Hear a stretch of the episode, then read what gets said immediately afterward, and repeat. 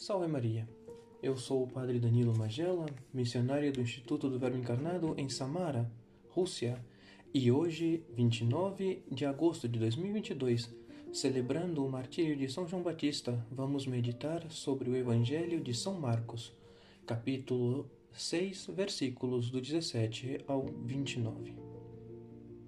Escutamos no Evangelho de hoje como Herodes levado por suas paixões e respeito humano, decreta a morte daquele profeta que falava, ou melhor dizendo, tentava despertar a sua consciência adormecida pelo pecado.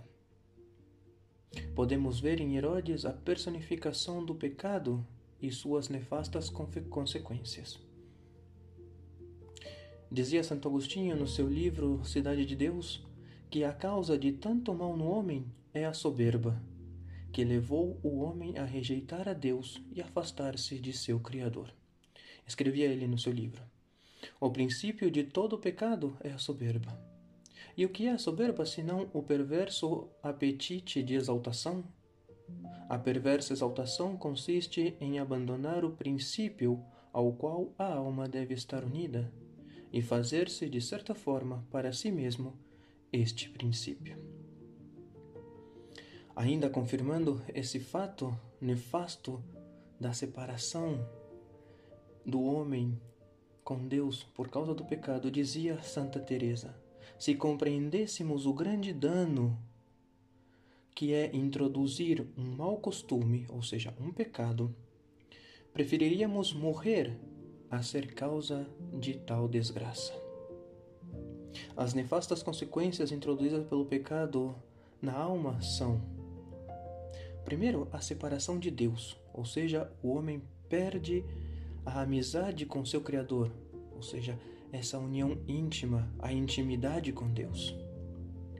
Segundo, o surgimento da morte, como sinal patente da perda de todos os bens da criação, incluindo ainda o risco da condenação eterna da alma.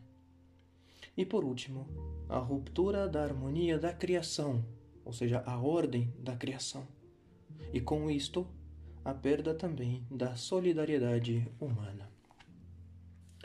Como nos ensinava São João Paulo II, se tiramos do homem sua relação com Deus, então a vida humana se dissipa numa infinidade de problemas. Deste modo, desintegra a vida interior de cada indivíduo e, consequentemente, a vida coletiva dos homens e da humanidade é destruída. A vida da humanidade e do homem, isenta de sua relação com Deus, não alcança a unidade e integridade a qual só pode dar aquela relação. Este é justamente o principal dano do pecado.